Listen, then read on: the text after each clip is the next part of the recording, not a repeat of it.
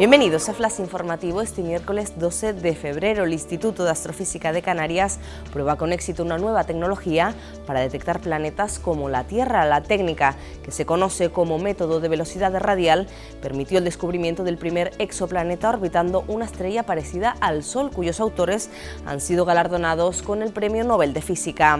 Canarias pide al Estado el traslado de inmigrantes a la península y Europa. El presidente regional Ángel Víctor Torres y el consejero Julio Pérez trazan en el Parlamento la hoja de ruta ante la cumbre migratoria de mañana con el ministro Grande Marlasca.